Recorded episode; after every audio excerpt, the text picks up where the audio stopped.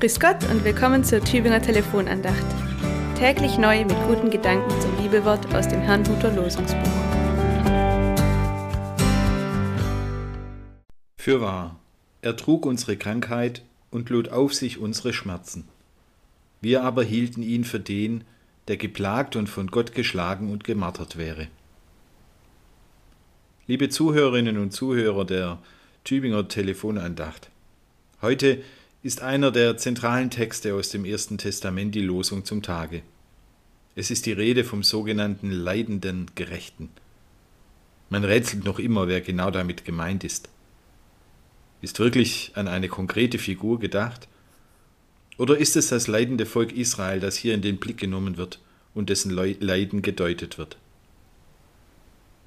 Christinnen und Christen haben in jedem Fall nach Jesu Tod sein Leiden und Sterben mit diesem Wort Jesajas gedeutet, haben sich selbst damit eine Spur gelegt, wie sie die Kreuzigung, wie sie die scheinbare Ohnmacht dessen, über den Gott bei seiner Taufe gesagt hatte, dass dies sein Sohn sei und dass er ihn liebe, verstehen können.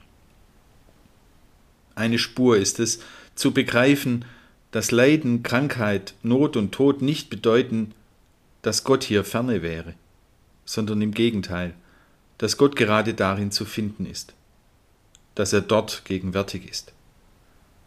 Letztlich spricht ja auch schon die Geburt im Stall in einer Futterkrippe in Bethlehem diese Sprache.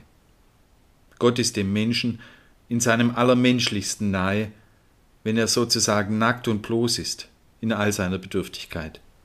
Und umgekehrt begegnet uns Gott eben dadurch auch überall dort, wo wir mit diesem menschlichen, existenziellen, bedürftigen konfrontiert werden wo das Leben an sich im Mittelpunkt, ja auf dem Spiel steht. Dazu habe ich vorgestern eine, wie ich finde, wunderschöne und passende Geschichte im sogenannten anderen Adventskalender gelesen. Die möchte ich Ihnen heute gerne mitgeben. Im Februar 2014 hielt ich in einer kleinen amerikanischen Stadt ein kleines Mädchen in den Armen.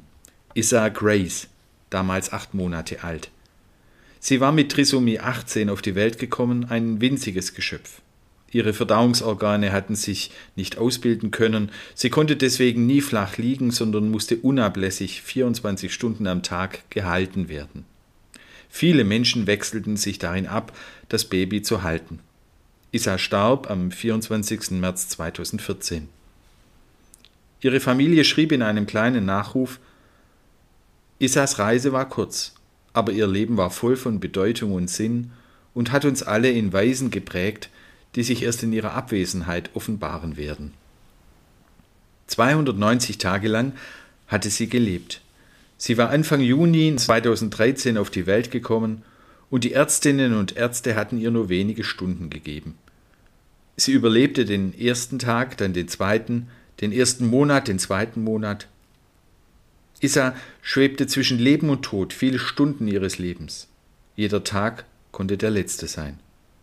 Dass sie dann mehr als neun Monate gelebt hat, ist schier ein Wunder. Issa zu halten war für mich eine ganz besondere Erfahrung.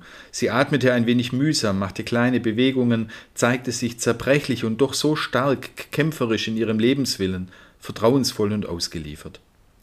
Als ich Issa hielt, ging etwas in mir vor, die Erfahrung machte etwas mit mir, das schwer zu beschreiben ist. Es gibt die Phrase, etwas bringt das Beste aus dir heraus. Etwas in dieser Art geschah in diesem Moment und für diesen Moment. Empfindungen von Schutzwillen und Ehrfurcht stiegen in mir auf. Ich hatte das Gefühl, etwas in sich Bedeutungsvolles zu tun, etwas zu machen, das keine großen Begründungen und Erklärungen verlangte. Ich sah halten. So gesehen war nicht klar, wer hält hier wen. Bleiben Sie wohlbehütet, wünscht Ihnen Christoph Wieborg, Pfarrer an der Eberhardskirche in Tübingen.